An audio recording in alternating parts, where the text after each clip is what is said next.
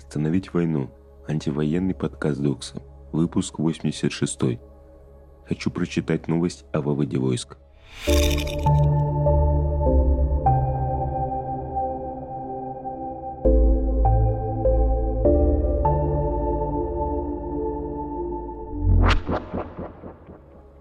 Привет, это ранний анонимный заливщик рассылки.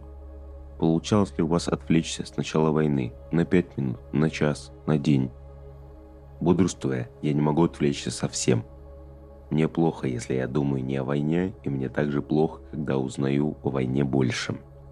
С конца февраля количество потребляемого мной контента увеличивается экстремально. Антитеррористические операции в Курдистане, специальная военная операция в Украине – Антитеррористическая операция в Горном Бадахшане. Про операцию в Украине я читаю каждую новость. За операцией в Курдистане слежу ежедневно после очередной угрозы от Эрдогана. Про операцию в Горном Бадахшане прочитал сегодня на медиазоне Центральная Азия, потому что появилось время на материалы, лежавшие в закладках. Войны идут, и они не остановятся и не встанут на паузу, Долгое время я был в настолько привилегированном положении, что знал об идущих войнах, но исключал себя из этого информационного поля.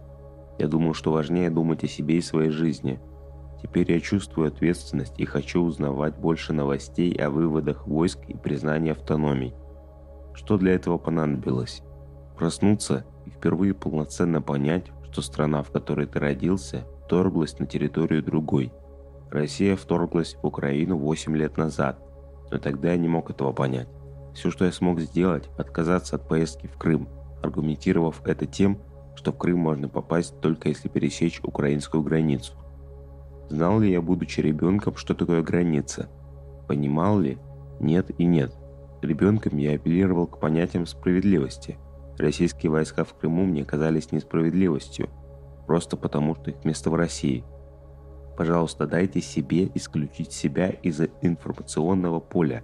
Я сделал это однажды, а потом проснулся в начале полномасштабного вторжения в Украину. Нет войнам, свободу оккупированным территориям. Что произошло за сегодня? Война, 93-й день. 19 человек погибли при обстрелах на севере и востоке Украины 26 мая. В Северодонецке погибли 4 человека – глава Луганской области Сергей Гайдай. Обстрелами повреждено около 50 домов. Глава Луганской области также рассказал о гибели одного человека в поселке Камышеваха Запорожской области. При обстреле Харькова погибли 8 человек. Среди убитых пятимесячный ребенок и его отец, сообщил глава областного управления нацполиции Украины Владимир Тимошко. Также под обстрелами погиб один человек в городе Дергачи, 20 километров от Харькова. В Донецкой области под обстрелами погибли пять мирных граждан, заявил глава областной администрации Павел Кириленко. В Белгородской области умерла женщина, раненая под обстрелом. Власти области утверждают, что под обстрел попало село Журавлевка, расположенное возле границы с Украиной. В селе пострадали 10 домов. Важной историей установили личность российского оккупанта, который оставил свое фото в ограбленной квартире в Ирпене – 26 мая украинские СМИ рассказали о российском оккупанте, который ограбил квартиру в Ирпене, но оставил в ней свою фотографию, сделанную на фотоаппарат Polaroid. Издание «Важной истории» по результатам собственного расследования сообщило, что министр цифровой трансформации Михаил Федоров ошибся. По версии издания, на снимке 25-летний уроженец Мурманской области Павел Пилантов. В Мариуполе под завалами бывшего завода «Октябрь» нашли около 70 тел погибших. Мэр города Петр Андрющенко. Людей завалило обломками здания после обстрела. Тела погибших были упакованы в пластиковые мешки и вывезены для захоронения в братскую могилу. Идентификация не проводилась, но местные говорят, что особо идентифицировать нечего было с учетом состояния тел, заявил Петр Андрющенко. В результате ракетного обстрела Днепропетровской области погибли 9 сотрудников Нацгвардии Украины. Александр Лукашенко заявил о необходимости немедленно создать оперативное командование на юге страны у границ с Украиной. Лукашенко сказал об этом вчера на совещании по вопросам обеспечения военной безопасности в Министерстве обороны Беларуси. Он также планирует усиливать информационное противоборство Беларуси с Западом. Санкции. Россию и Беларусь отстранили от участия в чемпионате мира по хоккею в 2023 году. Чемпионат должен был пройти в Омске и Новосибирске, но из-за вторжения в Украину Международная федерация хоккея лишила Россию права провести соревнования. В Кыргызстане и Туркменистане временно прекратили трансляцию российских телеканалов. Местный телепровайдер Акнет сообщил, что телеканал «Россия-24», «Россия Культура» и «Звезда» остановили вещание. Причиной этого стала блокировка вещания телеканалов и ГТРК на международных спутниках. Россия объявила пять сотрудников посольства Хорватии персонами Нулграта. В апреле Хорватия выслала 24 сотрудника российского посольства. Репрессии. Студентов НИУ МАИ заставляют участвовать в провластном забеге за мир без нацизма. Ректор Николай Рогачев подписал приказ об организации участия студентов вуза в патриотическом забеге за мир без нацизма 28 мая. Документ опубликовала оппозиционерка Любовь Соболь. Согласно приказу, акцию устраивают ради нравственного воспитания и профилактики экстремизма. С начала войны Роскомнадзор заблокировал 1177 ресурсов с украинской националистической пропагандой и удалил 155 тысяч сообщений о войне.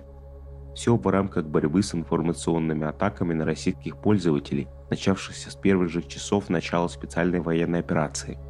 Об этом вчера сообщил руководитель Роскомнадзора Андрей Липов на заседании Общественного совета при ведомстве – Казанский федеральный университет не продлил контракт с профессором из-за антивоенного письма. В своем письме профессор Наиль Фаткулин называет путинизм неокрепостничеством, которое в конечном счете приведет Россию к национальной катастрофе. Также Фаткулин в письме требует немедленно прекратить военные действия в Украине и вывести российские войска за пределы границ страны, а также называет политику России по отношению к Украине преступной. Полный текст письма опубликовала «Гроза», Наиль Фаткулин преподавал в КФУ 41 год, 1980 года. Профессор имеет степень доктора наук. В Кубанском государственном университете студентов заставляют менять названия курсовых и дипломных работ. Названия заставляют менять из-за упоминания в них недружественных компаний или лиц, покинувших страну после начала войны. Например, стратегия продвижения на примере концерна Mercedes сказали поменять на Lada – Формирование личного бренда на примере музыканта Егора Крида сказали поменять на Тимати. Читатель Доксель сообщил, что всем, кто отказывался менять тему, угрожали, что курсовую дипломную работу они не защитят. Сопротивление. Депутаты ЗАГС Собрания Приморского края потребовали от Путина остановить войну в Украине. Заседании ЗАГС Собрания Приморского края 27 мая Депутат от фракции КПРФ Леонид Васюкевич от лица четырех коллег потребовал от президента Владимира Путина остановить войну в Украине и вывести войска с ее территории. Губернатор Приморского края Олег Кожемяка потребовал вывести депутатов. При этом он заявил, что слова коммунистов порочат российскую армию и наших защитников, которые стоят в борьбе с нацизмом, и назвал Васюкевича изменником.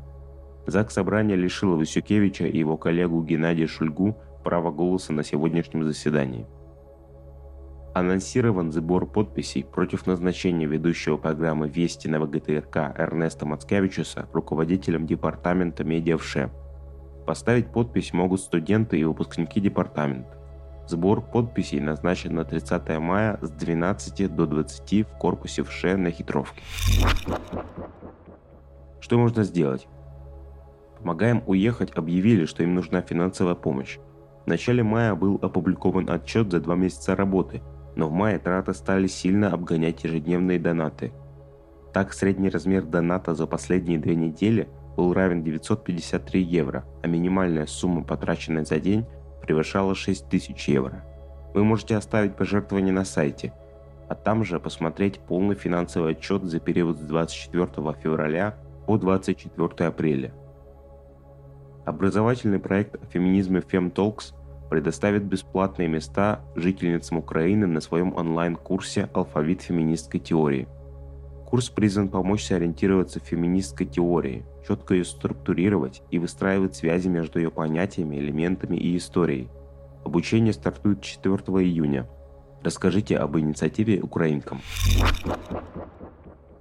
Что нужно знать? Антивоенный фонд вместе с юристами коалиции за сознательный отказ от военной службы разобрались со скрытой мобилизацией. В карточках вы узнаете, могут ли с работы отправить на войну и как законно не воевать за Россию. Уже сегодня в бот феминистского антивоенного сопротивления участковая терапевтка из Петербурга прислала свою историю.